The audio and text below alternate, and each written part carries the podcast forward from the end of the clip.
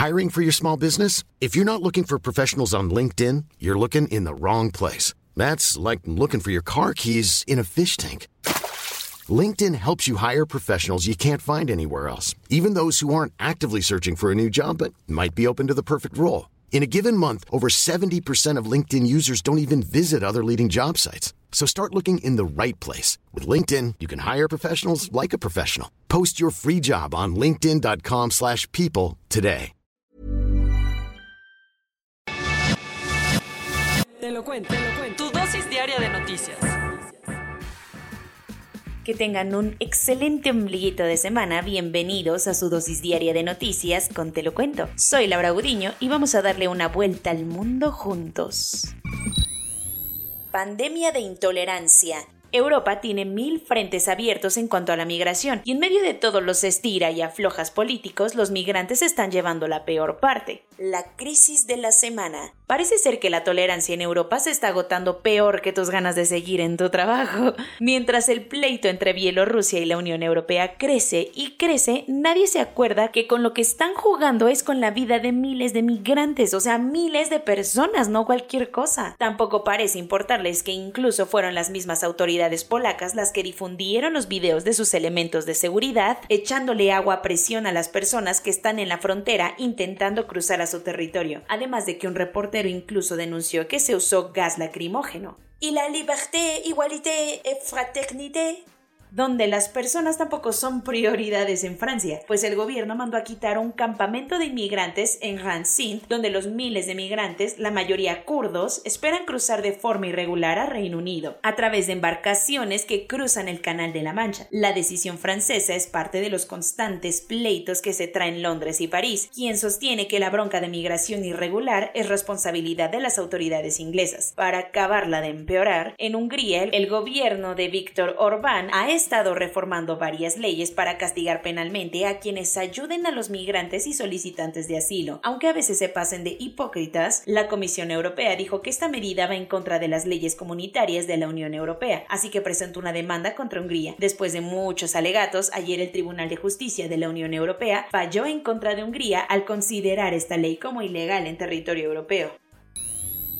Otra vez lo batearon. La Suprema Corte de Justicia de la Nación declaró inconstitucional la ampliación del mandato del ministro presidente Arturo Saldívar. Como bien recordarás, uno de los berrinches recientes del presidente Andrés Manuel López Obrador era extender por dos años el mandato del ministro presidente de la Suprema Corte, Arturo Saldívar, para que concluyera al mismo tiempo que el suyo en 2024. Por más que AMLO y la bancada morenista adornó la propuesta que se agregó en la reforma a la ley orgánica del Poder Judicial de la Federación, para que el tiempo de Saldívar empatara con el del líder de la 4T a los 11 magistrados, incluso al propio Saldívar no les latió la idea y ayer concluyeron que es anticonstitucional la medida. Fernando Franco, el ministro ponente, dijo en plena sesión que no se puede aprobar porque sería una reelección de facto y viola los artículos 97, párrafo quinto y 100 de la Constitución Política de los Estados Unidos Mexicanos. Así que, aunque el tema ya estaba cantado, es probable que López Obrador no esté en el mejor mood del mundo en su mañanera de esta mañana.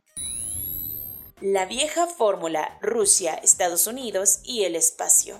Moscú destruyó uno de sus satélites obsoletos y Washington ya los acusó de hacer un despapalle en el espacio que puso en riesgo a los astronautas. Porque lo retro no solo está de moda en tus nuevos sneakers, ayer sucedió algo digno de plena Guerra Fría. Resulta que Estados Unidos acusó a la Unión Soviética, perdón, perdón, a Rusia, de poner en grave peligro a los astronautas que actualmente están en la Estación Espacial Internacional y de ocasionar basura espacial que ahora está flotando alrededor de la Tierra. No es como que Rusia se despertó de malas y quiso atacar la estación. Lo que pasó es que realizaron una prueba militar para destruir uno de sus propios satélites obsoletos de 1982 con un misil. Y según Estados Unidos, lo hicieron al aventón y causaron un caos. Pero Sergei Shoigu, el ministro de Defensa ruso, dijo que esto no es cierto y que llevaron a cabo la operación con una precisión quirúrgica. Sus comentarios vinieron después de que el secretario de Estado estadounidense Anthony Blinken acusara al gobierno de Putin de actuar imprudentemente. En respuesta, Shoiku también agregó que los cachitos que se desprendieron en realidad no son ninguna amenaza para las actividades humanas en el espacio, como llegó a señalar Blinken. Cuentos cortos. Como el desabasto de medicinas oncológicas para niños con cáncer en México no parece tener solución con todo y los recientes regaños presidenciales a su gabinete, los padres de niños enfermos bloquearon ayer por segundo martes consecutivo las inmediaciones de la Terminal 1 del Aeropuerto Internacional de la Ciudad de México. El plantón duró hasta la una de la tarde, lo cual obviamente causó un caos vial, algo insignificante frente al drama de las familias con un niño con cáncer. Los padres aseguraron que harán esto todos los martes hasta que las autoridades les hagan caso y solucionen el desabasto de medicamentos.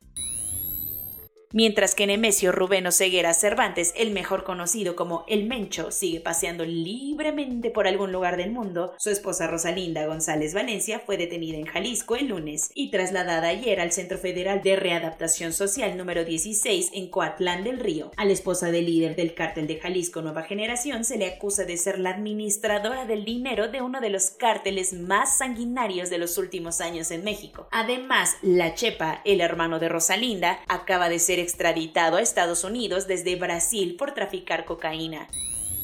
Para muchas personas, este gobierno tiene una intención clara de desmantelar al Centro de Investigación y Docencia Económicas. Para echarle más leña al fuego, ayer el director interino del Centro de Investigación y Docencia Económicas dio un golpe de timón y destituyó a la segunda a bordo de la universidad. José Antonio Romero Tellaeche tomó la decisión unilateral de correr a la académica Catherine Andrews, quien se desempeñaba como secretaria académica del Centro de Investigación y Docencia Económicas. Romero justificó el despido por un acto de rebeldía de Andrews, quien se opuso a que el director interino cancelara por sus pistolas las reuniones periódicas que tienen que evaluar el desempeño de los docentes.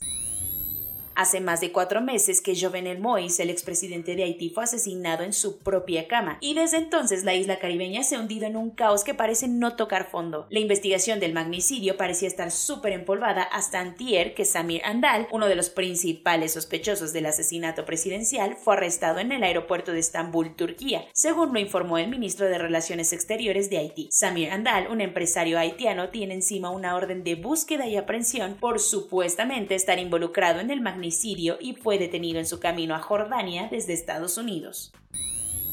Después de años, las partes en la guerra civil de Libia acordaron celebrar elecciones presidenciales el próximo 24 de diciembre para darle paz al país, que lleva en el caos desde la caída del dictador Muammar al-Gaddafi en 2011. Pero no será sencillo porque hace unos días Saif al-Islam, el hijo de Gaddafi, anunció que competirá por la presidencia y ayer el mariscal Khalifa Haftar, que controla el este y parte del sur de Libia, también dijo que será candidato. Ahora falta ver si las múltiples milicias dejan que la elección se lleve a cabo, cosa que cada vez se ve más difícil con la intención de ayudar a bajarle varias rayitas de intensidad a la guerra civil que azota a Etiopía desde hace meses, Anthony Blinken, el secretario de Estado de Joe Biden, se lanzó ayer a Kenia. El conflicto entre el Frente de Liberación Popular de Tigray y el gobierno central de Etiopía ya causó demasiadas muertes, saqueos y atrocidades, además de que varios expertos consideran que está poniendo en juego la estabilidad de toda la región este del continente, por lo que Kenia, al tener frontera con Etiopía, se ha convertido en un jugador central en las negociaciones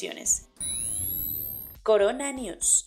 En México, el número total de vacunas puestas es de 129.874.396. El número de personas vacunadas con esquema completo es de 63.407.243. Esto representa el 70.85% de la población mayor a los 18 años. La Universidad Nacional Autónoma de México dijo ayer que ya estuvo bueno y le pidió a todas sus facultades y escuelas regresar a clases presenciales antes de que termine este ciclo escolar, dado que la situación con la pandemia ya es bastante bastante favorable. Finalmente, los adolescentes entre 15 y 17 años serán incluidos en el Plan Nacional de Vacunación contra COVID-19, sin importar si tienen o no alguna comorbilidad. La Secretaría de Salud reportó que ayer se registraron 37 muertes por COVID-19 en el país, la cifra más baja desde el pasado 14 de junio.